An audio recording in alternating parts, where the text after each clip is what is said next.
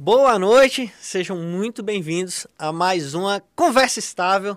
E hoje eu estou aqui numa posição um pouquinho diferente da que vocês costumam me ver, para poder receber um pouquinho melhor o nosso convidado de hoje, que eh, devido a, a razões aí da pandemia não está aqui nos estúdios com a gente, mas que eu tenho a grande alegria de receber aqui para bater um papo Rudinei Marques, presidente da FONACAT, que é o Fórum Nacional das Carreiras de Estado, Fórum Permanente. Fala um pouquinho, explica para a gente aí, Rudinei. Boa noite, seja bem-vindo. Boa noite, Lucas. Boa noite, internautas. É um prazer estar aqui. É, sim, eu sou o presidente do Fórum Nacional Permanente das Carreiras Típicas do Estado, FONACAT, uma entidade que congrega 20, 37 associações e sindicatos é, de servidores que atuam em áreas estratégicas do Estado brasileiro em todos os entes federados, né? Nós temos lá é, representações de servidores federais, estaduais, municipais e distritais. E procuramos sempre, a partir é, das nossas áreas de atuação, elevar um pouco o, a qualidade do debate no espaço público, que está muito deteriorado no Brasil nos últimos anos, né? Sim. Então, nós já tínhamos feito um debate é, muito amplo, qualificado, sobre a reforma da Previdência e, ato contínuo, estamos enfrentando aí essa discussão sobre a reforma administrativa da PEC 32, e, e é isso, o Fonacat ele congrega todas essas entidades nas pautas convergentes, né? Tem algumas questões que são específicas de cada, de cada carreira, cada entidade de classe, e não entram no fórum. No fórum a gente foca só as questões convergentes aí do serviço público brasileiro. É, e, e, agora, sim, é, a gente tem essa questão que não tem como o, o diálogo não convergir para o que está acontecendo politicamente, que é a PEC. Né? E, e, assim, o motivo de eu ter, de eu ter chamado aqui, eu sei que você tem uma experiência é, pública fantástica, só pelo currículo a gente já fica é, impressionado né, com, a, com a trajetória que você tem dentro do, do serviço público. Mas hoje, do que a gente consegue observar, você tem sido um dos principais interlocutores é, dos servidores públicos frente a, a essa reforma que, no meu ponto de vista, precariza é, o vínculo. Você falou muito bem aí e repetiu agora, e como a gente estava falando aqui antes, quando estava off, né? Eu acho que essa sua fala foi tão feliz que eu fiquei até com inveja de não ter sido eu que falei a primeira vez.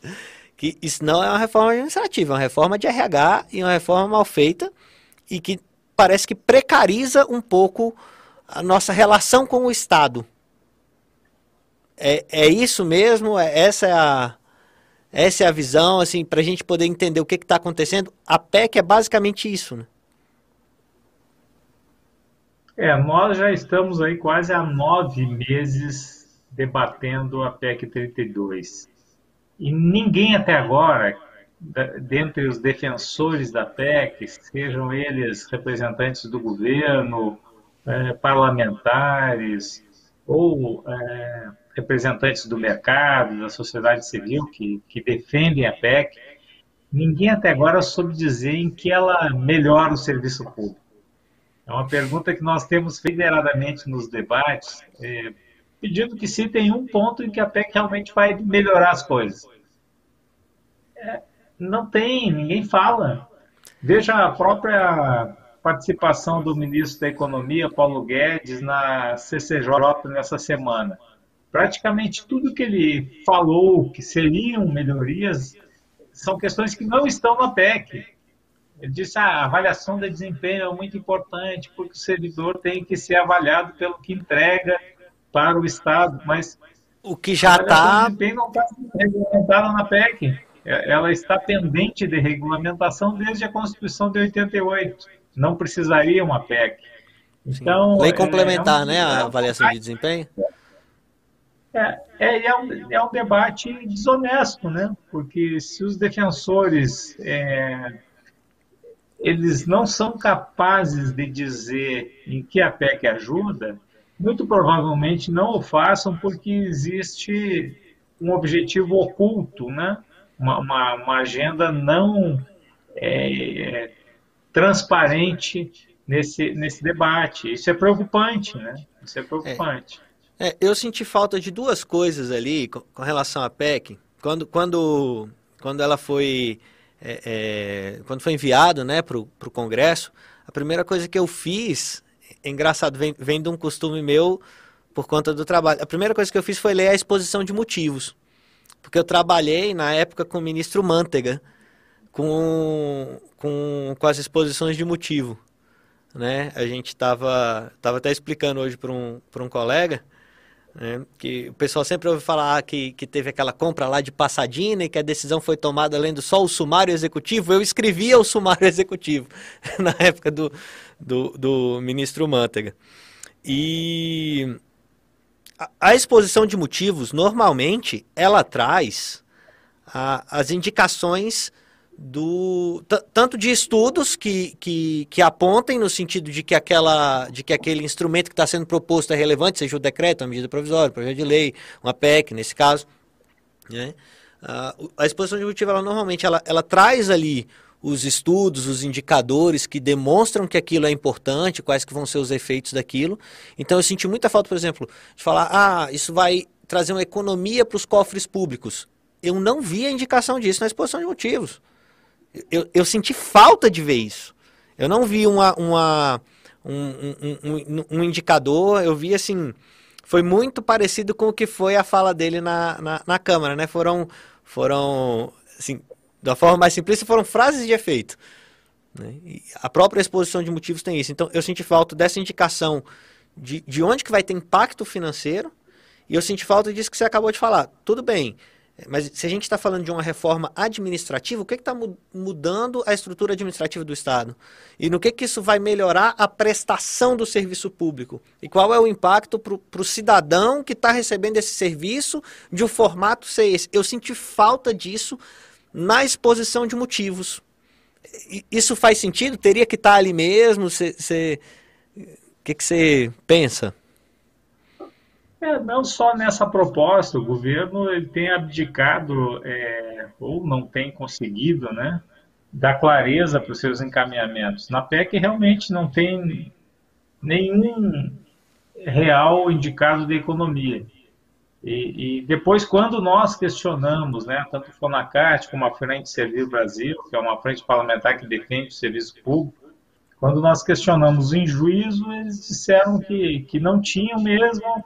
Depois apresentaram um estudo do IPEC, que parece que foi feito às pressas, que dizia que ah, vai haver uma economia de 300 bilhões se não der reajuste, se congelar salário, se cortar aqui e ali, mas assim, eu, eu, eu, às vezes exagero um pouco o raciocínio, eu digo, ora, quer economizar 140 bilhões por ano? É só não prestar serviço nenhum, né? Para todo o Estado, manda todo mundo embora, economiza 140. Mas é para isso que serve o Estado, né? Quer dizer, é, para fazer economia de, de, de, de, investimentos em áreas essenciais, né?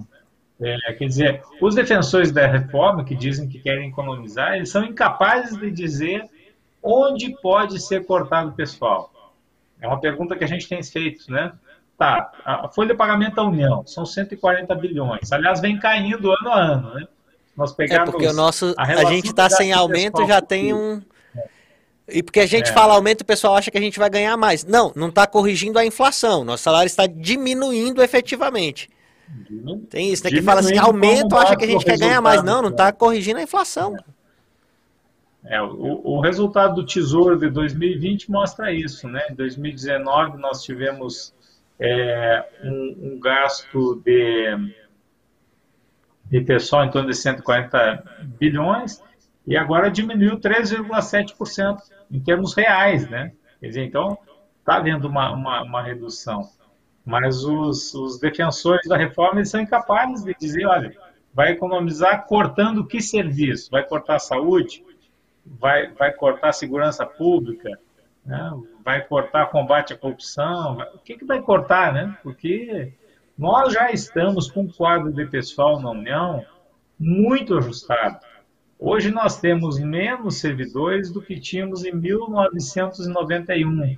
Éramos 670 mil servidores civis, hoje somos menos de 600 mil no, no período em que a população cresceu 35%.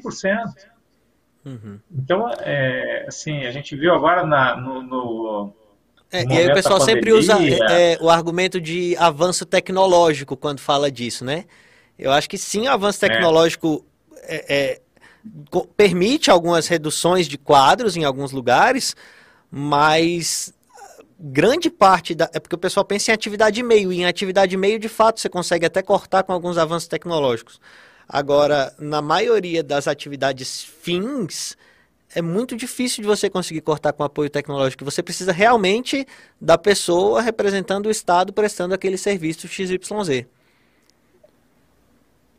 Exatamente. É, é, a gente tem, tem mostrado a média de empregabilidade no setor público da OCDE, né, que gira em torno de 21%, e aqui no Brasil nós estamos aí com 12%. Quer dizer, se é, o avanço tecnológico pudesse reduzir tanto assim, esses países desenvolvidos já teriam chegado na empregabilidade do setor público bem menor do que a média é, internacional da, da, da OCDE de 21%, né? Teriam chegado aí a 15, é, 10, mas não, não é essa a realidade, né?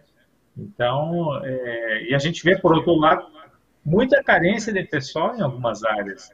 A área da saúde é uma área que tem uma, uma carência é, reconhecida de pessoal, tanto é que a gente viu aí há alguns anos vieram os médicos cubanos justamente para suprir essa falta de pessoal. É, na minha Sim. área de atuação, na Controladoria Geral da União, né, que, que tem por obrigação combater a, a corrupção, cuidar da transparência pública, nós estamos hoje com 35% do quadro de pessoal. Por isso que a gente está vendo aí é, dispararem os casos de desvio de recursos públicos, mesmo no meio da pandemia, em relação a, a equipamentos de saúde, a insumos, no auxílio emergencial, porque se não tem é, servidor para verificar a correta aplicação do dinheiro público, o dinheiro vai pelo ralo da corrupção mesmo. Então, esse, isso é muito preocupante. Pode acontecer com o serviço público, algo que está acontecendo neste momento com o INSS. Mais de 500 mil benefícios represados porque não tem servidores para analisar os processos e despachar os pedidos. Então, o que a gente está vendo no INSS certamente vai é, replicar em outros órgãos, porque o ministro Paulo Guedes tem dito que de cada 100 servidores que se aposentam, apenas 26 são repostos. Isso tem um custo, né? O custo é, é, o Estado deixar de prestar serviços, muitas vezes, em áreas essenciais. A gente não pode permitir que isso aconteça. Sim. E, e assim, um, um, outro um outro ponto que que eu acho que não tem como eu nunca consigo ficar um episódio aqui sem falar disso e nem quero porque inclusive é o que dá nome aqui para o programa né, que, eu, que eu escolhi chamar de conversa estável. Né? Eu sempre falo que é a para configurar tanto a estabilidade que a gente tem como servidor, quanto a estabilidade que eu enxergo que a gente termina concedendo ao Estado, a gente confere ao Estado a prestação de serviços por parte do Estado, né, uma certa estabilidade. E a, a, a, a PEC propõe ali outros vínculos, né? É, que não o vínculo estável, né? Um vínculo ali até contraria até princípio do direito do trabalho, né? A manutenção do, do, do, do vínculo empregatício é, é, princípio do direito do trabalho e nem isso a gente tem. A gente vai ser, a partir de agora, servidor por prazo indeterminado, né? Então, cria essas figuras estranhas ali dentro. E eu queria saber, assim, de, de você, eu sei que você tem uma, uma, uma, série de estudos, até os cadernos que foram produzidos aí agora, é, é, em parceria com a Servir também, né? Achei que ficou, estão muito bons, inclusive, acho que já, já são 19, 20 cadernos que já foram publicados de, de estudos. Eu estou revisando o vigésimo agora. Olha só. E assim, com relação à estabilidade propriamente dita, porque ela tem os seus benefícios óbvios, que eu acho que a gente não precisa nem falar muito, né? A, a, a proteção contra desmandos, né? Uma maior, uma maior pertença, por, por consequência, provavelmente uma melhor prestação do serviço e tudo mais, mas a gente sabe que tem as desordens também é, da estabilidade. O cara que, que termina é, trabalhando menos, o cara que se escora na estabilidade para não produzir, a gente sabe que ela gera esses dois efeitos. Né? E eu acredito, na minha opinião, que o efeito positivo supera mas a gente tem alguma coisa concreta, tem do, do, dos estudos que tem saído, tem alguma coisa que corrobora esse pensamento, ou que a gente precisa realmente reavaliar o, o formato da estabilidade, ou é isso mesmo? Assim, tecnicamente, o que está sendo proposto, proposto na PEC, com todo respeito da palavra, é ridículo, né? Mas tem, tem alguma coisa a ser reformada realmente nesse aspecto, na sua opinião, ou tá bom? Olha, nós precisamos realmente conversar sobre estabilidade, né? Fazer uma conversa estável, porque o que a gente está vendo desse governo, né? Já vimos no, no IBAMA em relação àquele fiscal que é, multou o presidente por estar tá pescando uma área reservada. Vimos agora em Manaus com o delegado da Polícia Federal, Alexandre Saraiva, e foi punido, né? Foi, foi destituído das suas funções justamente para por exercê-las com o rigor que a lei determina. É, quer dizer, nós precisamos pensar na estabilidade qualificada para as carreiras de Estado que exercem atividades sensíveis. É o caso do Banco Central, COAF está aí. Se os servidores que estão atuando no COAF não tiverem uma proteção extra, uma proteção extra, eles serão, como Sim. já tem sido, alvo de pressão política, de desmandos. Então, é, nós temos sempre lutado por uma estabilidade qualificada para as carreiras de Estado, um fiscal é, de tributos, um auditor governamental, eles precisam ter esse respaldo do Estado para exercer com plenitude as suas atribuições e para os demais servidores a estabilidade normal, como hoje ela é conferida aos cargos efetivos. Agora, preste atenção que dos cinco vínculos que a PEC está é, tratando, quatro já existem. O único que é criado, de fato, é o vínculo por experiência que ele é totalmente desnecessário. Mesmo os defensores da reforma, eles percebem que o vínculo de experiência, sabe qual é a proposta do vínculo de experiência? É que entrem, é, vamos pensar no caso do Banco Central, entraram 100 analistas num concurso. É, nesse período do vínculo de experiência, eles vão ser testados né, em relação às suas entregas e e 20 deles vão ser descartados. Imaginem, imagine a, a tensão que isso gera, o conflito e, e a, a inviabilização da cooperação, que o serviço público ele é pautado pela cooperação, não é competição. Competição é coisa da iniciativa privada. Quer dizer, quem é que vai cooperar tendo que disputar né, uma, uma batalha fratricida em que apenas 80% serão admitidos e outros 20%, ainda que tenham um desempenho excelente, eles serão compulsoriamente descartados. Essa é a ideia por trás do vínculo de experiência. Isso ajuda o serviço público, isso melhora o serviço público, isso aprimora alguma coisa? No nosso entendimento, não. Né? É, então, dos cinco vínculos, é, quatro já existem. Esse vínculo de experiência é completamente desnecessário, é prejudicial ao serviço público. Um dos vínculos é piorado, que é o vínculo é, de liderança. Quer dizer, hoje você já tem um série, uma série de, de, de critérios para ocupação é, de cargos em comissão, inclusive reservando um percentual para servidores de carreira, servidores efetivos, até que tira isso tira completamente. Então você vai poder ter um exército de cabos eleitorais só na União, pode chegar a mais de 90 mil cabos eleitorais. É, e olha, com todo aí... respeito ao pessoal de fora da administração pública, eu já trabalhei em órgãos onde, mais convencionais, digamos assim, né, onde você pode ter uma pessoa tanto dos quadros quanto uma pessoa de fora. O Banco Central é diferente. O Banco Central só tem servidores do Banco Central. Até os, as comissões no banco não são cargos, são funções. E são funções exclusivas de servidores do Banco Central. Né? Então, por exemplo, a minha, hoje eu, eu tenho um assessor, eu, eu, eu, tenho uma comissão de assessor no banco. Nenhuma pessoa que não seja servidor do Banco Central poderia ocupar o cargo de assessoria que eu ocupo hoje, o cargo comissionado, a função comissionada. Né?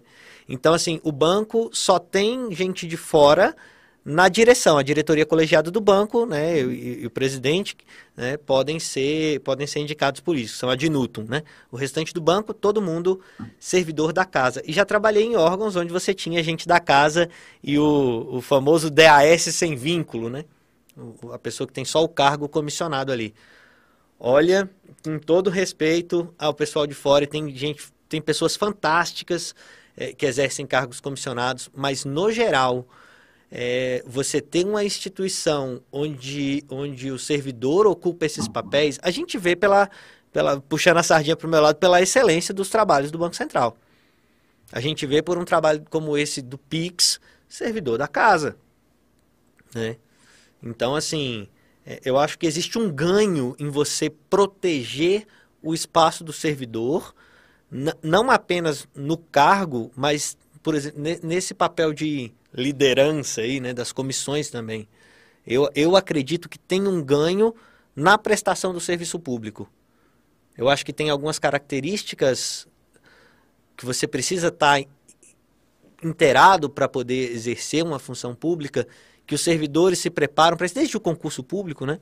Eles se preparam para esse tipo de coisa que as pessoas de fora não têm. Eu acho que o, o órgão tem ganhos com manter é, mesmo no, nessas posições comissionadas, os quadros da casa. Eu enxergo uma vantagem nisso. É, exatamente, é, é isso. É, pega, bom, o caso do Banco Central que você citou, mas a gente pode citar a Receita Federal. Né? Quanto tempo né, um auditor, um analista tributário, eles levam para se apropriar da legislação tributária, que é muito complexa, é vasta, né?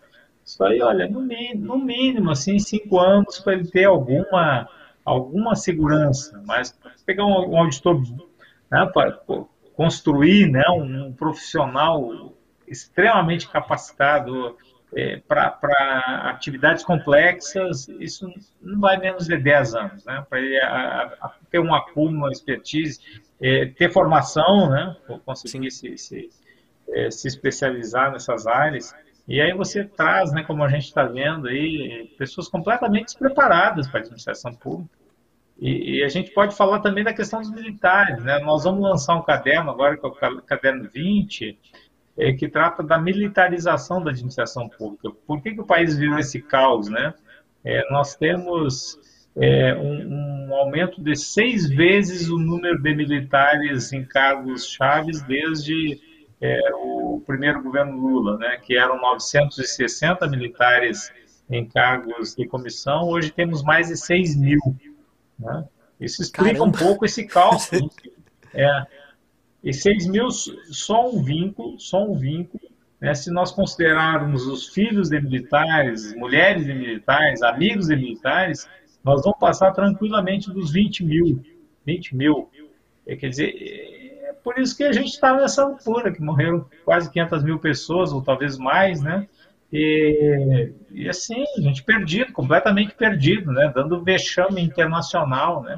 O país hoje é motivo de chacota no mundo todo em função dessa inabilidade né, de gestão. E aí esse pessoal que manda uma reforma administrativa para o Congresso. Quer dizer, é o, é o fim do mundo, né? Mas eu quero retomar a questão do, dos vínculos, né? Sim. É, a gente estava falando né, que dos cinco, um é desnecessário, o outro é piorado, e, e, o restante existe, já existe hoje, né? A gente já tem hoje o cargo de Estado, não está regulamentado, mas existe, e o vínculo por tempo indeterminado, que é o cargo efetivo. Né? O cargo determin... por, por tempo determinado também já existe, o governo faz contratações, faz por IBGE, ele contratou alguns anos é, fiscais federais agropecuários também por tempo determinado, é, e tem as terceirizações, né? O que o governo está fazendo com a PEC é legitimando a, e ampliando é, a contratação, a possibilidade de contratação por prazo determinado e, e as terceirizações. Quais são os grandes é, focos dessa PEC? É contratar servidores por tempo determinado para educação e para saúde. Educação e saúde que, que, que, que são áreas eh, também, veja que o profissional da saúde leva quanto tempo né, para se especializar, para adquirir maestria na sua área. E, e, a ideia é precarizar as contratações. Isso, assim, nem é uma inferência que eu esteja fazendo aqui. Em várias reuniões que nós tivemos com o governo, eles próprios dizem: olha, a gente não quer ficar com alguém na folha de pagamento por 30, 40 anos, depois ainda ter que pagar pensionistas. É isso. Né? O resumo é esse. Não, e, a, a, eles querem trazer a reforma trabalhista para dentro do setor público. Ponto. Sim, não, e aí tem dois. Aí você tocou aí, tem, eu lembrei de duas coisas que eu queria que eu queria ver a sua ver a sua posição. Primeiro, que você falou essa questão, eles estão querendo trazer a reforma trabalhista e eles sempre gostam muito é, de, de comparar o servidor público com o trabalhador da iniciativa privada. Né? O que, na minha opinião, na maioria das vezes não faz o menor sentido. Porque, é que nem no, uns, uns, episódios atrás aqui eu estava conversando e, e falando assim: olha o volume de recursos, por exemplo, que o Banco Central lida. O Banco Central lida com recursos na casa do trilhão, né? A, a, a, conta única é, é Banco Central, só de reservas é, é, internacionais a gente administra ali 370 bilhões de dólares. Né? Então o Banco Central lida com, com, com, com um vulto de dinheiro, de dinheiro público e de coisas que vão impactar no, no, nos serviços prestados para as pessoas quem no privado lida com, esse, com montantes desse tamanho, com complexidades desse tamanho, com a responsabilidade de estar tá lidando com dinheiro é, é, é, do público, das pessoas, em, em última análise, né? Então, eu acho que são comparações um pouco injustas na maioria das vezes. E aí ele sempre fala assim: ah, mas o trabalhador da iniciativa privada já é assim, o trabalhador da iniciativa privada já é assado. Você acha que faz sentido essas comparações? Você acha que falar, ah, mas o privado consegue assim um lucro de tanto. A gente não visa lucro, a gente, a gente, o objetivo do Estado não é esse. Para mim é uma, é uma afirmação completamente, são comparações absurdas na minha opinião. É você comparar é, um pau e um castelo, não, não são da mesma natureza, não faz sentido você comparar. Na minha opinião, isso faz sentido para você também? É, total, né? Total. Você vê que é uma comparação incomparável, né? Essa história de comparar banana com, com maçã. É... Tem áreas exclusivas do Estado que são incomparáveis, né? Diplomacia, não tem diplomacia na iniciativa privada, né? É, atuação nas forças de segurança, né? Também não, não tem comparação a área tributária. e a gente tem, tem tanta excelência que o pessoal do privado vem pescar a gente dentro da, da, da administração pública muitas vezes, né? Nessas áreas. Exatamente. Você vê multinacional tentando contratar gente que passou aí no CACD para diplomata, você vê é, é, bancos, é, é, bancos de investimento, é, alguns bancos de fora do país também, tentando contratar servidores lá do Banco Central né? Tentando é, levar peso de ouro, porque Tesouro Nacional, muitos, muitos são chamados aí por organismos, né, multilaterais, tudo mais. Agora tem um dado aí que é interessante também para a gente ver a falácia desse discurso, né? A gente pega na União, na União nós temos 75% dos servidores têm graduação ou pós-graduação.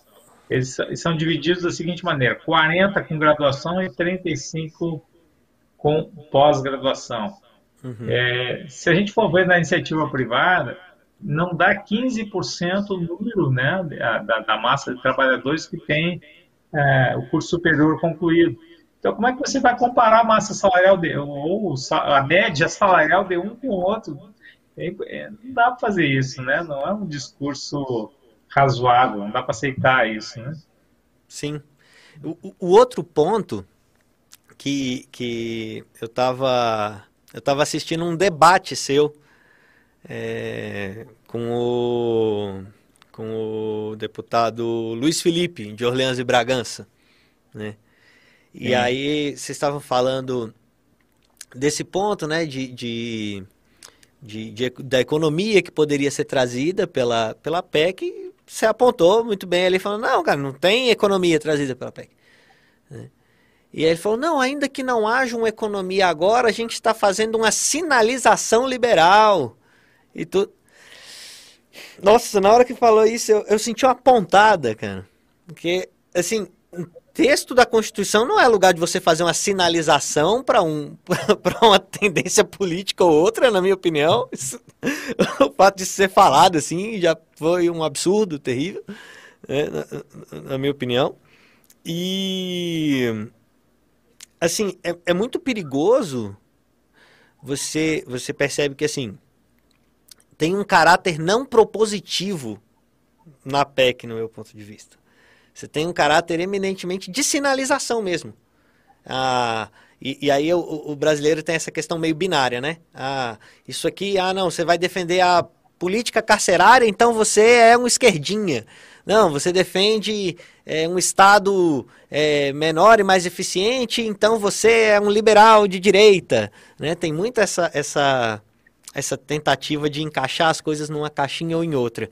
E aí, como, como combater os marajás, né? como combater as, as, as, os privilégios da casta do serviço público, é uma pauta liberal, e eu vejo que o governo hoje não está conseguindo colocar para frente algumas outras pautas liberais, né?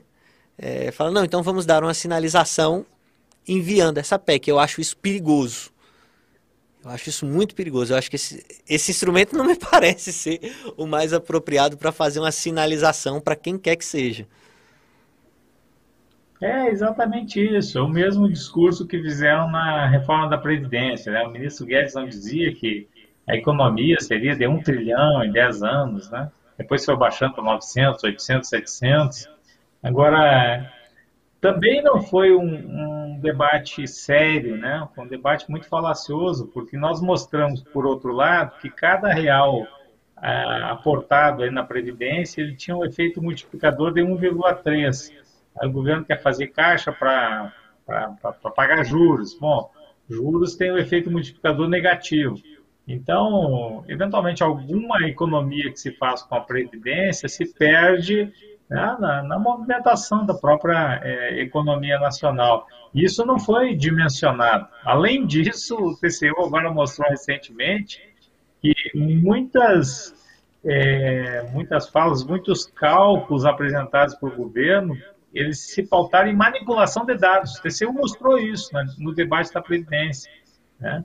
E espero que seja apurado e que os responsáveis sejam é, devidamente é, punidos. Né? Eu queria falar, a responsabilização para isso é pesada. É. A TCU mostrou recentemente né, que, que muitos, muitas projeções foram erradas fruto da manipulação de dados e tudo mais. Né? E agora na, na, na reforma administrativa a mesma coisa, né? Quer dizer, economia onde, né? E é isso que você falou. O deputado não soube mostrar porque realmente não tem, né? É, são, são esses discursos panfletários do ministro Paulo Guedes que servem para o mercado, né, porque o mercado vive disso, de especulação, mas não serve para o Estado brasileiro. E, então é isso que nós temos chamado a atenção, né, que o Estado ele exige é, dos líderes, dos políticos, dos agentes públicos seriedade, seriedade, estudos baseados em evidências técnicos, e é tudo que nós não temos tido na reforma administrativa. Muito discurso panfletário, como o do ministro Paulo Guedes na CCJ nessa semana, mas quando nós vamos é, tratar do assunto com a seriedade que ele exige, a gente vai ver que aquele discurso não para em pé, né? Mesmo Paulo Guedes, por exemplo, falou que ah, agora estamos regulamentando a avaliação de desempenho para que os servidores sejam aferidos por suas entregas na sociedade. A avaliação de desempenho não está na PEC 32. Ela está carente de regulamentação aí desde a Constituição de 88. E assim como outros vários temas, né, que eh, essa questão dos super salários, né, porque agora o Estado não vai mais, a partir da PEC não se paga mais, isso não está na PEC, né? Não está. Quem, quem, eventualmente ganha, é, quem eventualmente ganha super salários, né, que são os membros de poder, é, eles, eles foram né, poupados da PEC, não estão lá. E, por outro lado, o governo, é, recentemente, ele regulamentou o duplo teto e liberou os ministros do, do, do teto de, de, salarial que a gente tem no serviço não, público. Eles, eles devem ter mandado o texto errado, viu? Eu acho que eles mandaram a é. minuta incompleta lá pro Congresso, só pode, porque.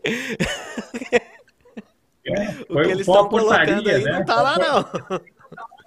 Foi uma portaria, quer dizer, poxa vida, você vai pagar salário dobrado pro Pazuelo, né? Quer dizer, sabe, são as coisas assim que não tem fundamento nenhum e, e é com esse universo kafkiano aí que nós estamos lidando nos últimos anos, né? É, é um, é um são muitas, muitas assim, não vou dizer inconsistências, tem, tem uma coisa de má fé, assim, de, de, de, ignorância, mas tem má fé também, né? Porque eu não acredito que o sujeito é, manda uma portaria lá para dobrar o salário e, por que isso, né? Ah, porque o STF mandou. Bom, mas tem jurisprudência do, do STF falando o contrário, então por que, que não regulamentou justamente de forma inversa?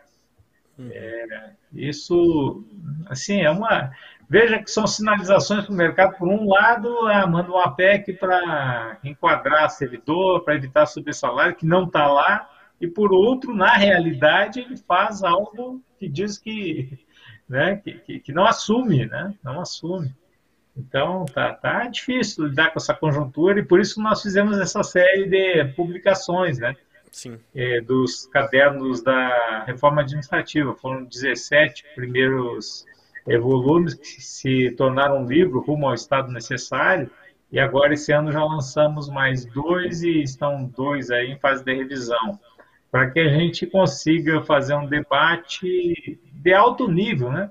Como o uhum. Estado brasileiro exige. Nós não podemos continuar pensando o país de forma tão tacanha como é, o governo está tá pensando, né? Quer dizer, não tem nenhum projeto de desenvolvimento nacional. A gente olha para o Ministério da Economia, é, é uma tristeza, né? Porque a gente não vê Falta isso um aspecto é bom propositivo país, ali, vai... né?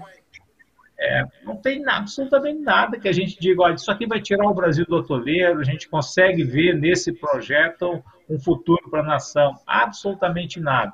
E aí, como não tem nada né, que, que, que, projete o país para o futuro, eles começam a olhar o passado, que, que, que é o, né, o serviço público que nós temos hoje, que a duras penas né, adquiriu um grau de, de qualidade imensa. Eu tenho citado, né, porque as falácias dos detratores da reforma é o seguinte, né, o, o, o, o serviço público ele está inchado, custa caro e é ineficiente. Aí, aí, poxa vida, a gente já mostrou que é, nós temos poucos servidores na média internacional é que o salário nível é, federal que a gente conhece bem, ele vem caindo ano a ano em relação ao PIB. 2002 tínhamos 4,8, agora 4,4. Só subiu um pouquinho porque o PIB caiu, né? Senão nós estaríamos a 4,2. E, em termos de, de, de, ineficiência, eu tenho dito, eu tenho dado inclusive o exemplo do Banco Central, né, que foram servidores do Banco Central que implementaram recentemente o PIX, foram servidores do Tesouro Nacional que conceberam o Tesouro Direto para é, baratear o, a gestão, o custo da, da dívida pública, são servidores do Butantan e da Fiocruz aí que estão trabalhando na questão da vacina. Quer dizer, nós temos o INPE, que dá palestra na NASA, você vai dizer que o serviço público brasileiro é de todo ineficiente. É claro que tem áreas que a gente sempre é, tem que se aprimorar, tem que melhorar, mas é, não dá para jogar né, tudo numa vala comum de incompetência, de ineficiência, como os detratores do serviço público querem fazer o país acreditar. Sim, e, e assim, tem coisas a serem corrigidas. É, na medida do possível, eu acho que a gente tenta pelo menos corrigir o CGU nos últimos anos mesmo. É, é, é, terminou tirando aí dos quadros do serviço público, se eu não me engano, uns 7 mil é, servidores que estavam cometendo irregularidades. Né? Agora, eu acho que você fazer um instrumento bem feito ali da avaliação de desempenho, por exemplo, que já está previsto há 17 milhões de anos, eu acho que você é, regulamentar isso bem, deixar isso bem feito, para ficar de uma forma justa, para ficar tanto que você consiga verificar de fato a, a, a, produtividade da pessoa, mas que você mantenha uma proteção contra possíveis perseguições políticas. Mesmo isso tem que ter um cuidado, eu acho ali. Mas eu acho que você tornar esse instrumento que já está previsto possível e, e, e, bem possível, né? Bem feito, eu acho que vale muito mais a pena do que o que está sendo colocado agora. Eu acho que tem o que corrigir. A gente é. não é cego, a gente não é bobo. A gente sabe sim, que tem sim. gente. A gente sabe que tem. A gente sabe que tem servidor que se escora e tem. A gente sabe que tem. É, é, servidor que, que, que, como a gente falou mais cedo, que usa o escudo aí da estabilidade de forma errada. Mas isso é uma desordem e aí a desordem a gente pega e combate. No, na minha visão. Yeah. A gente pega, é, vale muito é, mais a é, pena não, você combater é. a desordem do que você enfraquecer uma coisa que, poxa, confere todos os benefícios que a gente está aqui falando há sei lá quanto tempo. Não tem, sim, sim. não tem lógica. É, é. Agora a gente, a gente tem que aprofundar um pouco essa observação sua, porque a estabilidade realmente, como você diz, ela não é relativa, é, não é absoluta. Se ela fosse absoluta, Sejão não tinha expulsado mais de 7 mil servidores, alguns por desídia, não foram muitos, mas é, desses 7.500, você tem ali uns 250, talvez por desídia, o, o que prova que é possível desligar quando o servidor não está fazendo entregas, né? É, se o gestor não quer comprar briga ou não quer se incomodar, é outra questão. Mas hoje já é possível desligar servidores, tanto no estágio probatório quanto depois dele. É, então, é, esse, é, esse, é um dado importante. Né? Nós temos hoje uma estabilidade relativa, não absoluta. Né? Sim. E, e, quanto à avaliação de desempenho, nós, é, lá no Fórum das Carreiras do Estado, FUNACAT, nós decidimos já no ano passado que teríamos um projeto próprio de avaliação de desempenho. Por quê? Porque apareceu no Congresso em 2017, o PLS 116, da, da senadora Maria do Carmo, que é um projeto sofrível, sofrível. Ele importa uma metodologia que a iniciativa privada já abandonou há duas décadas. Quer dizer, como se fosse uma grande inovação. É, faz uma confusão de conceitos. Aliás, como é, fizeram é, trazendo vários conceitos para o nível de princípios constitucionais da PEC 32, né? Mas isso é outra história. Nossa. É, mas o, o PLS. Essa dá uma, dá uma live só para esse ponto aí. É, dá. É, mas o PLS 116 é muito ruim. Então nós decidimos que teríamos um projeto próprio. E, e aí começamos a fazer uma caminhada nesse sentido. Produzimos dois cadernos sobre gestão do desempenho no serviço público, porque não dá para falar de, só de avaliação sem falar da gestão de desempenho, de capacitação, de capacitação Total. digital e tudo mais. É, pedimos via Frente Servir Brasil, a área técnica da Câmara, buscou experiências internacionais para é, sustentar né, um debate é, mais profundo sobre avaliação de desempenho e nós temos conversado muito também com a Fundação Lema, que tem um grupo traba trabalhando aí em gestão pública, e, inclusive em gestão de desempenho no, no serviço público. É, produziram já a partir desses debates de 2020, agora 2021, é, um material muito rico sobre a gestão de desempenho. Eu estou na, no, no, Conselho de Governança né, da, é, do movimento Pessoas à Frente, da Fundação Lema, da Brava, da Humanize, da República.org. Amanhã a gente vai ter uma reunião justamente para tentar convergir todos esses estudos, né? E, e, produzir um projeto próprio de avaliação de desempenho, se nós dependemos do, do governo, pelo menos o que está aí, para encaminhar projetos é, sobre o serviço público, a gente corre o risco de ter algo com a mesma qualidade da PEC 32, algo inservível, né? Que, é melhor deixar sem do que, é, fazer nessa é, mesma linha.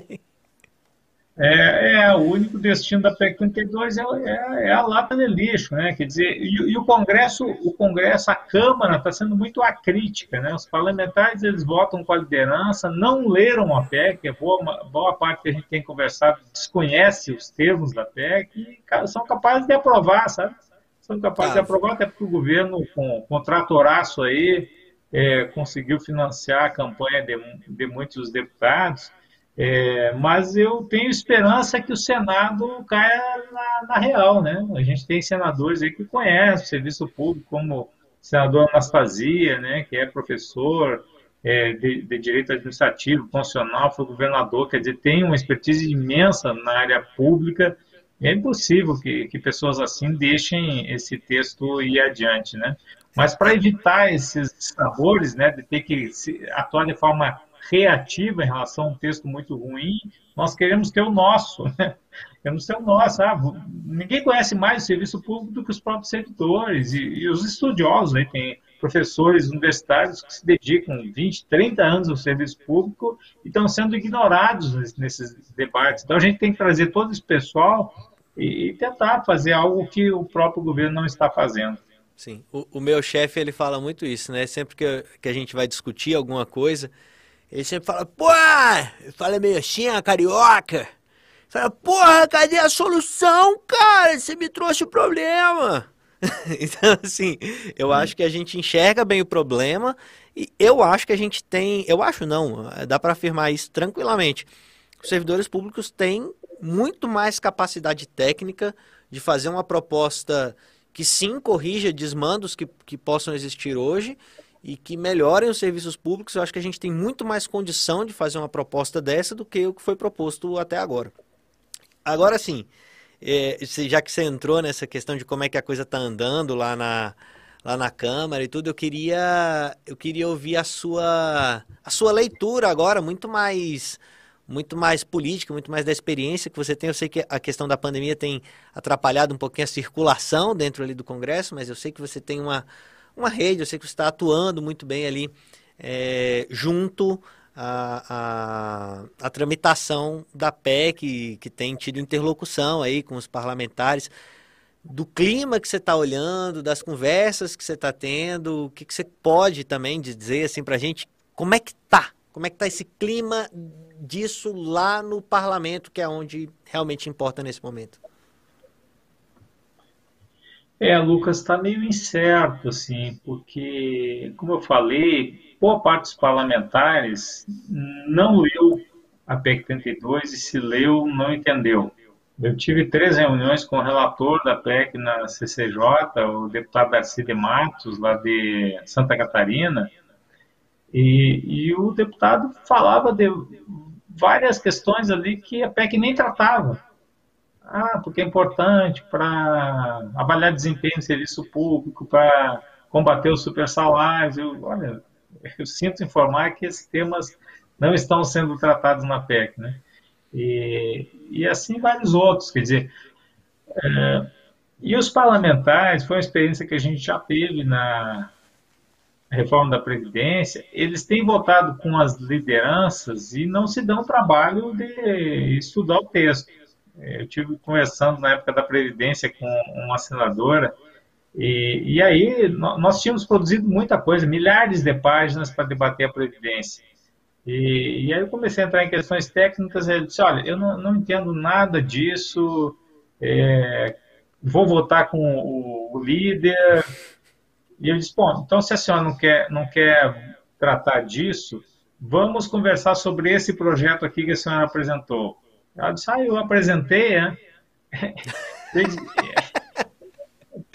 Dizer, Seria cômico se não fosse trágico esse tipo de afirmação. Aí. Isso, isso, é. Então, então assim, é, a, a CCJ deve validar o texto é, na próxima semana. Uhum. E aí o, o, presidente Arthur Lira vai abrir os trabalhos da comissão especial. A comissão especial vai ter 40 sessões para debater o texto. Então, a gente é, entende que isso aí vai, vai tomar aí uns, dois meses de tramitação na, na comissão especial, chamando especialistas, né? Porque na CCJ, por enquanto, apesar da gente eventualmente entrar em algumas questões de mérito, ela deve analisar só a constitucionalidade da matéria. Né? Agora, é, não foi um pouco estranho isso ter, isso ter sido, esse relatório ter sido colocado lá antes do final das audiências públicas? Isso foi um pouco atípico, não? Atípico. É, é aquela coisa, eles querem sempre mostrar serviço, né, valorizar o passe. Então a gente tem, que dar um, desconto, mas realmente atropelaram um pouco o andamento normal, era só esperar um pouquinho e, e, e poder cumprir o prazo regulamentar. Mas então a gente está, tá, assim, em termos de calendário, né? A gente está achando que maio é o tempo que ela sai da, da, da CCJ até montar a condição especial, começar a fazer as audiências. Nós iríamos junho e julho com as audiências públicas na comissão especial e talvez a possibilidade de meados de agosto esse tema chegar em plenário, né? Se não houver um sobressalto no meio do caminho que a gente também não pode descartar, né? Porque esse governo está muito instável, né? Está com uma CPI, que os ministros vão lá, correm risco de ser preso, porque mentem, né? Então isso pode complicar um pouco o andamento da reforma administrativa, a reforma de RH, né? Como a gente tratou no início. É, e assim, os parlamentares de, de, oposição têm uma tendência, a gente está falando aí em torno de 130 votos, de votar contra esse texto, né? Uhum. E, e aí a gente fica um pouco refém dos parlamentares ali do chamado Centrão, né? Que é um bloco muito grande. E agora também Nesse grupo, tem alguns parlamentares com uma ligação mais forte com o serviço público. Tem vários que têm ligação com as forças de segurança, que estão na reforma, né? As forças aí, estou me referindo aqui à Polícia é, Federal, Polícia Civil, né? É, tem, tem alguns grupos importantes e, e com ligação com vários parlamentares, né? Então, não é a mesma coisa que a reforma da Previdência, né? que, que foi foi realmente um, um rolo compressor. Eu acho que agora a gente corre o risco de ter um pouco mais de, de debate e, e, alguns parlamentares talvez se sensibilizem com a causa, até porque o país hoje ele depende do serviço público, né? Quem está na linha de frente de combate à pandemia são os servidores públicos, área de saúde, de assistência social, de segurança pública, de pesquisa, né? É, então, atacar o serviço público nesse momento é algo que, que é quase desumano, né? E, eu ainda espero que alguns parlamentares se deem conta de, de tudo isso. E, e, assim, dados da CEPAL, pesquisas recentes, mostram que a pobreza extrema e a pobreza na América Latina vão superar 50% no pós-pandemia. Nós vamos precisar, na verdade, de mais e melhores serviços públicos, não de menos Estado, como alguns querem fazer acreditar. Né? E, no momento que os parlamentares têm alguma sensibilidade social, se dão conta é, de, dessas é, situações, é, é provável que, que, que, não votem é, com o governo em tudo, né? Então, pode ser que haja alguma surpresa ainda na Câmara, mas, se, bom, se não houver, a tendência é, é, é votar é, na, na parece Câmara. Parece que a tendência é passar, né? Depois, é, é Agora, você falou uma coisa agosto, que me deu um pouco de, de esperança, que era até uma, uma coisa que eu ia perguntar, mas você, você já disse.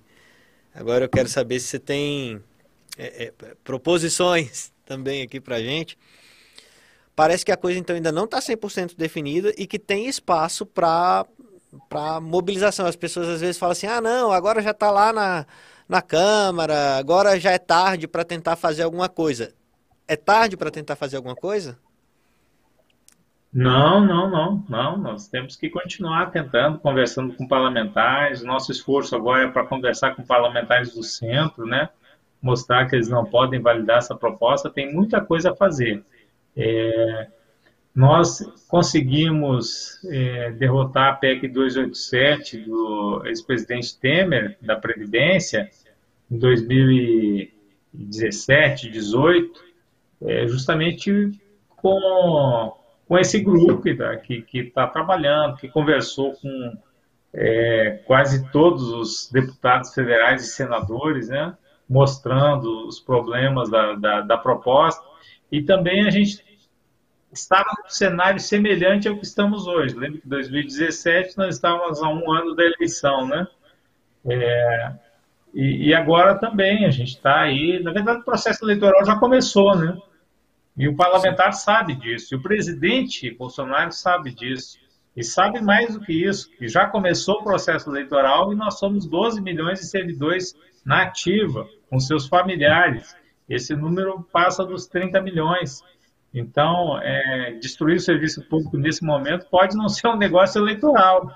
E, e, e nesse sentido, se a gente consegue uma articulação no Congresso para empurrando a reforma é, mais para o final do segundo semestre, a gente tem muitas chances de enterrar esse projeto. Não que nós não queiramos aprimorar o serviço público, mas vamos fazer isso conversando, né? Muito pelo contrário, é porque nós queremos aprimorar o serviço público, né? E não, e não enfraquecê-lo. E não tirar suas garantias. As pessoas confundem é, é, é, garantia com. Com. Como é que é o nome que o pessoal fala, gente? Fugiu completamente a palavra aqui. Com, com regalia. Regalias, com, regalia. com prebendas, né? E não, não é, não é nada disso. é, é, é é, é a possibilidade de você de você dizer não para um desmando, é a possibilidade de você dizer não para um favorecimento indevido, é a possibilidade de, de você prestar um serviço realmente à sociedade e não para grupos articulados que consigam pressionar em prol dos seus interesses. Né? Então, eu acho que o que a gente tem está muito mais na linha de garantias do que de vantagens como algo mirabolante demais. É, faz, eu, eu nunca tinha pensado, honestamente, fez muito sentido que você tinha falado de, de algumas funções precisam é de proteção a mais, né?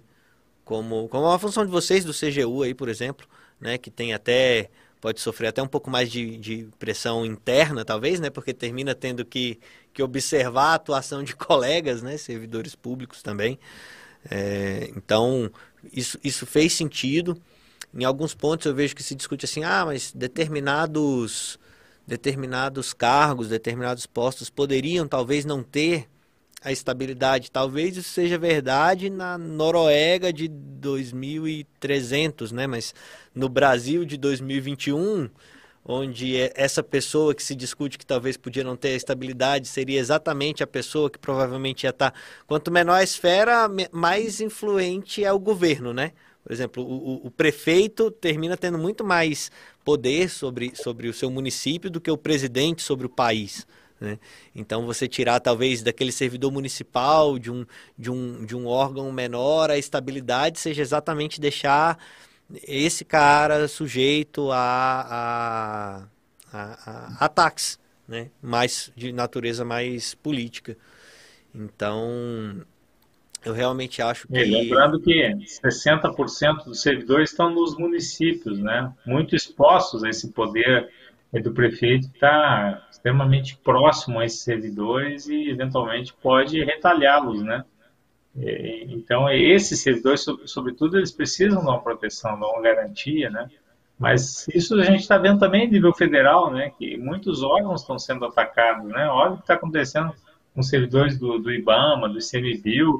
É, no próprio caso do COAF, né? Por que, que o COAF saiu do Ministério da Economia e foi para o Banco Central? Porque estava cumprindo as suas funções. Só por isso, né? Não foi porque o, ah, o COAF, os servidores não querem saber de trabalhar, não, não, quer, não tem qualificação, não, porque querem saber de trabalhar, porque são extremamente qualificados, porque cumprem a rigor as suas atribuições e prerrogativas, eles estão sendo punidos. Foi isso que aconteceu. Então, para que isso não aconteça, nós temos que ter garantias adicionais. Sim. Sim.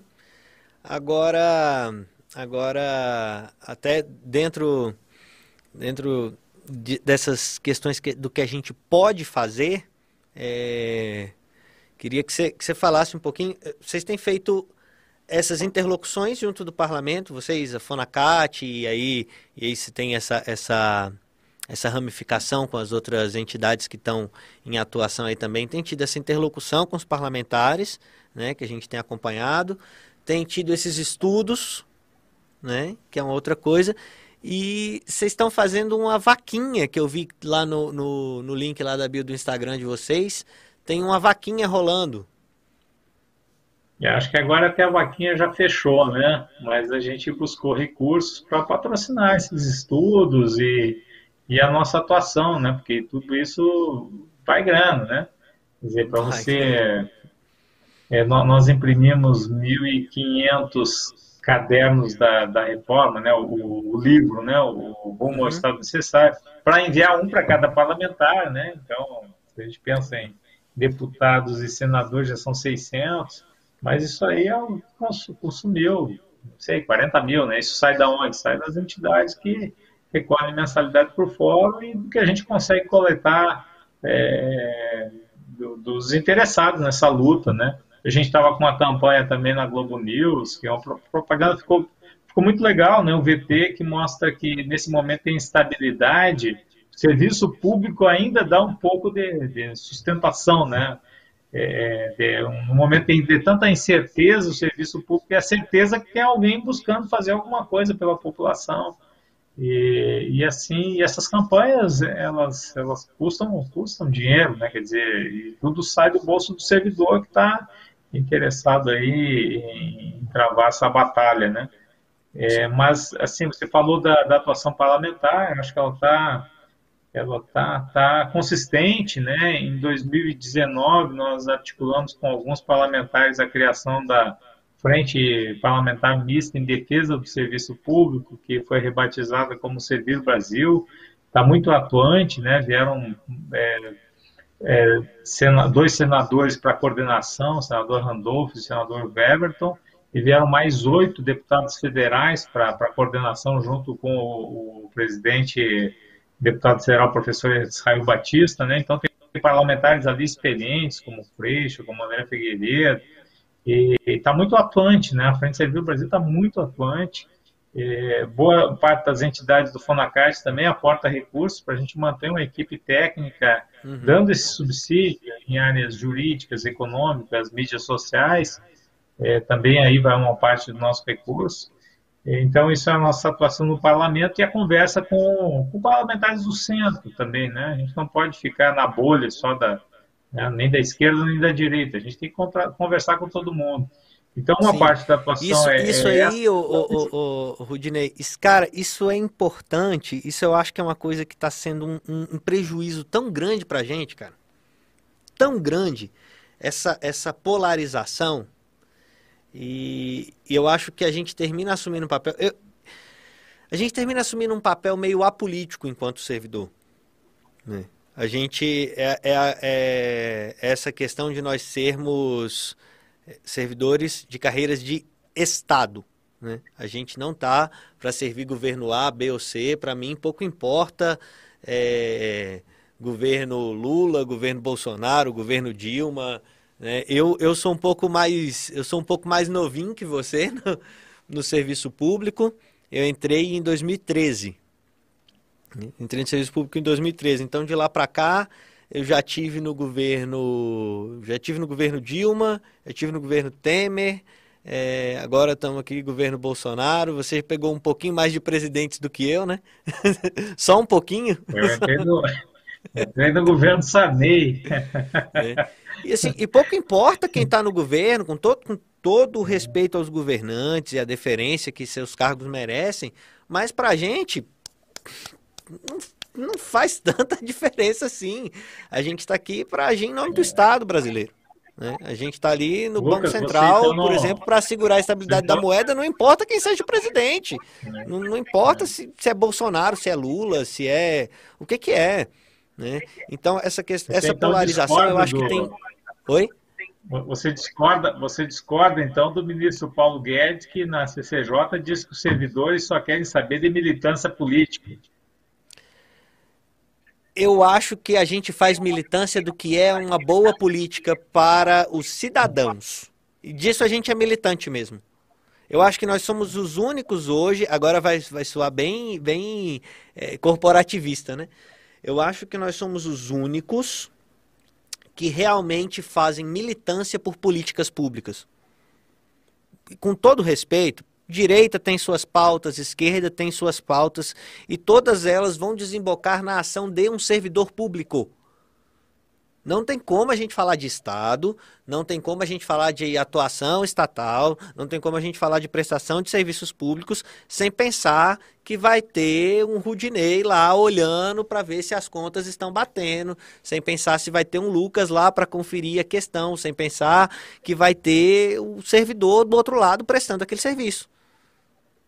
Ah, você quer saúde? Vai ter um servidor público que é médico que vai te dar a saúde. Vai ter um servidor público que é enfermeiro que vai, que vai olhar se, as coisas, se a sua questão está certa. Vai ter um servidor público que é professor que vai ensinar o seu filho. Vai ter um servidor público que é o médico do INSS que vai é, é, é, avaliar e garantir que você tenha o benefício apropriado para a condição que você que você está apresentando. É, no final das contas, a gente milita pelo serviço público não o serviço público de nós, servidores, né? Pelo serviço que nós prestamos. Pelo serviço que nós prestamos. Então, eu discordo completamente do que ele falou e trabalho aqui na gestão dele e trabalharei na gestão do próximo. sem, menor, sem, sem a menor diferença na qualidade do serviço que eu realizo. Hum. Na, na qualidade do serviço que eu realizo. Eu acho que isso, isso nós fazemos eu acho que uma militância nesse sentido. Claro, tem servidores que são mais de direita, tem servidores que são mais de esquerda, mas eu acho que nós somos os únicos que hoje defendem veementemente essa, essa pauta de serviços públicos. Eu acho que essa militância a gente faz mesmo. Eu, eu vejo que essa. Não, sem, sem dúvida. Sem e dúvida. que ela é, é necessária. É, o que ele dizia foi é, o que ele quis dizer foi a militância político-partidária, né? Sim. É quando a gente tem, a gente já tem, tem estudos que mostram justamente o contrário, mostra isso que você falou, que o servidor, ele é, muitas vezes nem se envolve em questões político-partidárias, deveria se envolver, porque ele tem todo o direito é, constitucional, né, inclusive de filiação partidária, mas uh, os números mostram que, mesmo em cargos de comissão, poderia ser maior, o número de filiados é, é, muito pequeno, né? menor do que 15%, então não faz sentido dizer que o servidor está fazendo militância político-partidária. Olha, é que nem assim, é, é, é a gente está num número de mortos que é simplesmente inaceitável no momento terrível que a gente está vivendo. Né? E não dá para a gente calcular um número desses mas se você tivesse em determinadas posições estratégicas XYZ bons servidores públicos, ainda que para executar a mesma política que está sendo colocada, tudo bem, o governante vai determinar a política, ok. Mas se você tem prestando ela, realizando ela tecnicamente, bons servidores públicos, ah, dos 400 mil a gente teria salvado, nossa, pelo menos pelo menos uns 10, 20%, uma boa atuação de um bom servidor público teria salvado essas vidas, eu acho. É, não sei se estou romantizando é. demais a nossa ação, mas eu não, acho mas que é a gente isso. tem é. essa, essa, essa capacidade, sabe? E, e, e, em última análise, a nossa atuação ela é o que determina se o serviço vai ser prestado ou não e como ele vai ser prestado. Então eu acho que bons servidores nos locais corretos você presta serviços melhores e nessa questão bem específica da pandemia, por exemplo, nós, em determinadas posições, alguns servidores preparados tecnicamente teriam salvado um número absurdo de vidas. É, sem dúvida. Se, se o governo não atrapalhasse, ouvisse as áreas técnicas, era só isso. Ouvir as áreas técnicas, ouvir Fiocruz, ouvir Butantan, ouvir os pesquisadores das universidades públicas é, e, e tomar decisões baseado em evidências, não baseado no que alguém que não entende absolutamente nada do assunto está sugerindo que se faça, né? É, então, eu espero que a CPI é, da, da, da, que está acontecendo no Senado agora, realmente ela apure os responsáveis por tudo isso e puna com rigor, né?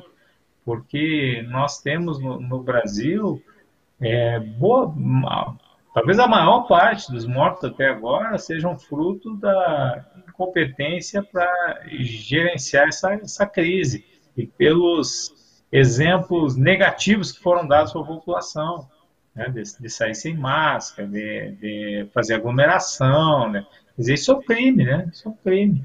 E tem que ser, tem que ser punido, porque se não punirmos, nós, nós não somos um país sério, né? Não dá para falar de Estado de Direito se alguém concorre para a morte de centenas de milhares de pessoas não acontece nada. Então, assim. Isso tem que, tem que ter um, um, uma responsabilização dura, né? Sim. Sim. E eu acho que isso independe de. de e, e, esse era, era a vaca fria, né? Eu acho que isso independe de direita e esquerda. Eu não consigo entender porque que alguns valores, como por exemplo, é, direita tem uns valores, esquerda tem outros. Eu acho que a vida é um valor para todo mundo. Eu acho que a vida humana é um valor para todo mundo. Então, salvar mais vidas humanas não faz a menor diferença se é de direita, se é de esquerda. A gente está essa conversa aqui toda, por exemplo, e nem eu perguntei qual o seu viés político, e nem você o meu, e não faz a menor diferença porque a gente está conversando aqui. Não é uma questão de, de, de, ser mais ou menos liberal, de ser mais ou menos de esquerda. Tem, existem é, valores que transcendem viés político. Como, por exemplo, um exemplo bem, bem claro e bem fácil de a gente visualizar nesse momento: a vida. Então... É, exatamente, né? É, é, por aí, mas parece que alguns não têm muito apreço pela vida, né? Porque se tivessem, não tinham feito o que fizeram ao longo desses né, é, 18 meses que a gente está vivendo a pandemia. Se tivessem apreço real pela vida dos outros, é, tinham adotado práticas, posturas e encaminhamentos muito distintos do que fizeram até aqui. Pois é. E assim, eu acho que, que, que, nesse sentido a gente precisa, a gente, servidor público nesse momento, eu acho que a gente precisa fazer o que a gente está fazendo aqui agora. Eu acho que a gente precisa conversar sobre o que está acontecendo. Eu acho que a, a, olhar a atuação do Estado nesse momento, olhar essa PEC que está tramitando agora, isso deveria permear os diálogos dos servidores, uns com os outros, em casa, e, e, eu, e o espaço é exatamente para isso. Esse espaço que, que eu estou tentando criar aqui é exatamente de a gente poder fazer isso, de a gente sentar e conversar o que está acontecendo. Horas a gente vai ver que é o nosso, nossa, nosso pensamento está certo, horas talvez a gente alinhe alguma coisa, mas eu acho que a gente precisa parar e conversar sobre o que está acontecendo, independente de direita, de esquerda, dane-se. É, assim, para falar bem, bem, bem em português mesmo, caguei para direita e esquerda. Cara. Eu, servidor público, nesse momento, por exemplo, a, a, a, tramitação, os rumos aí da reforma administrativa são algo de primeira grandeza na nossa, na nossa lista de, de importâncias. Né? Então, para mim, por exemplo, poder fazer essa, essa, essa interlocução nesse momento, poder conversar, poder entender o que, que os parlamentares estão pensando, poder é, é, é, talvez demonstrar um ponto de vista que eles ainda não tenham visto, isso, isso para mim é, é, é, é, de suma importância. E, e, aqui, por exemplo, eu receberia da mesma forma nesse momento, sei lá, o, o Glauber Braga e o Eduardo Bolsonaro. Para mim, é, é, é, o momento eu quero é sentar e conversar. Eu quero sentar e discutir o assunto. Eu quero sentar e trazer luz para alguns pontos que eu acho que não estão sendo observados direito.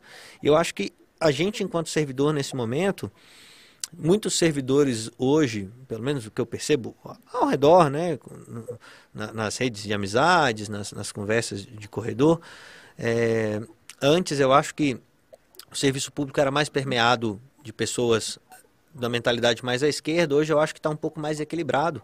Você tem muitos servidores públicos hoje de direita, você tem muitos servidores públicos hoje liberais, e eu acho que o querer defender essa bandeira de, de, de, de liberalismo impede alguns de abrirem um diálogo é, com pessoas com opinião mais à esquerda ou mais ao centro para discutir o que a gente tem na mesa hoje, que é a reforma administrativa.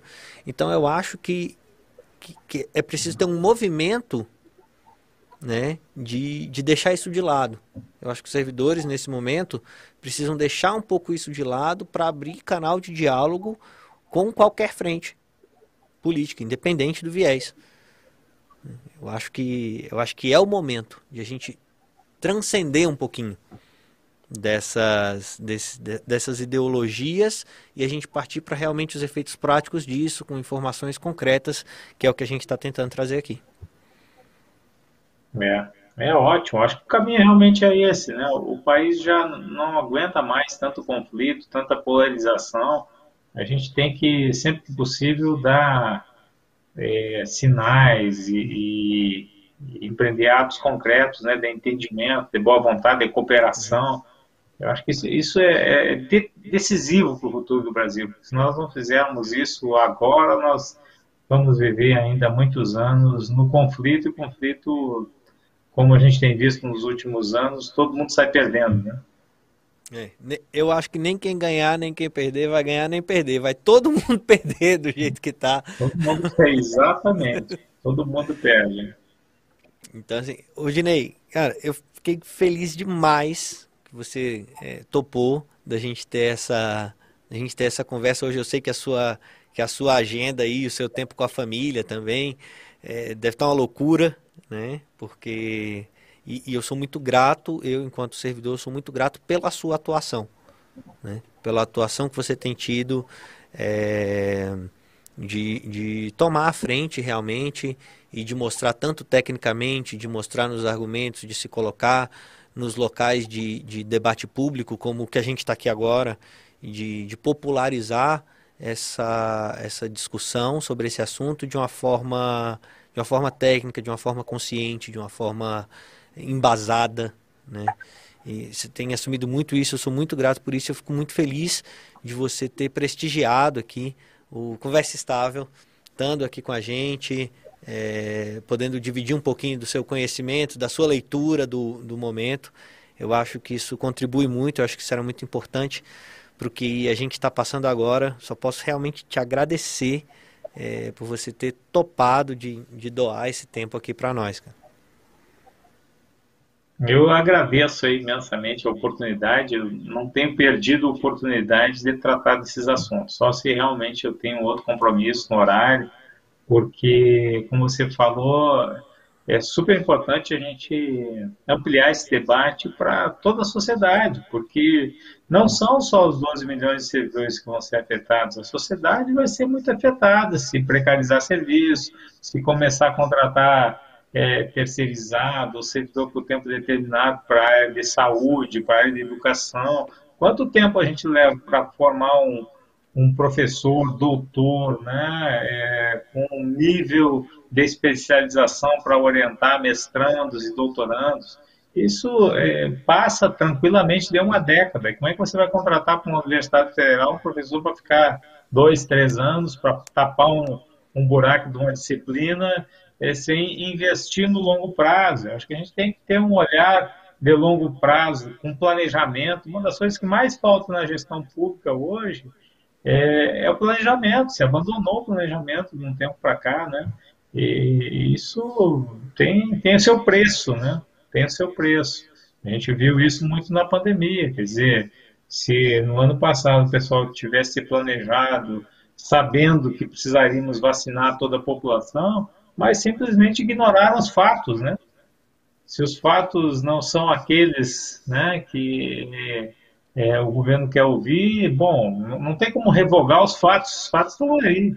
Então tem que pegar o conjunto aí de, de, elementos, tomar decisões baseadas em evidências, tudo mais, tudo que não se fez né, do ano passado até aqui. Quer dizer, e não foi por falta de orientação das áreas técnicas. Nós temos áreas de excelência, pesquisadores é, que estão no mesmo nível dos maiores pesquisadores do mundo hoje nessas áreas, e o governo simplesmente preferiu não ouvir, né?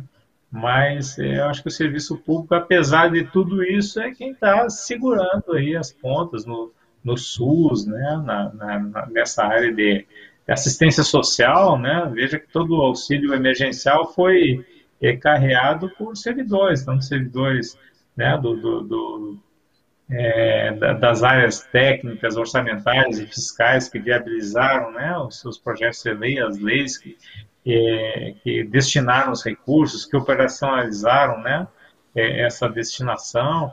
Então, tudo isso, a própria fiscalização do, é, é, do recurso, né, tudo isso é feito por servidores públicos. Né, e, e parece, uma hora para outra, que o país pode prescindir do serviço público. Não pode, como você falou, não tem como pensar em políticas públicas sem pensar em um servidor lá na ponta que executa. E, esse discurso aí de Estado mínimo é muito enganoso, né? Não é assim nos países desenvolvidos. Os países desenvolvidos têm o dobro de servidores do Brasil, né? Por que, que o modelo da OCDE vale quando se discute previdência e não vale quando se discute empregabilidade no setor público? É, é um discurso que não para em pé. E, e, e ainda que é parasse, se você olhar só essas coisas e ignorar as, as idiosincrasias que a gente tem aqui, você vai, hum. vai, ficar muito fora da realidade. As nossas variáveis são diferentes, né? É, é. e para tudo isso é super importante espaço como esse. Mais uma vez, aí eu parabenizo a iniciativa e desejo vida longa aí ao Conversa Estável. Poxa, brigadão. Obrigado. As portas vão ficar sempre abertas, sempre que você quiser vir. A gente hoje, a, reforma terminou monopolizando um pouquinho a conversa, mas eu sei que tem outros 200 temas que a gente conseguiria é, conversar aqui, que seriam muito interessantes, trazer mais luz aí para o pessoal. Então, as portas ficam abertas aí para você, é, para o pessoal aí da, da, das demais entidades, é, pra, enfim. É, aqui é o espaço de a gente ter, de ter um momento do servidor, de ter um espaço de relevância para o servidor público no debate público, que hoje é aqui na internet.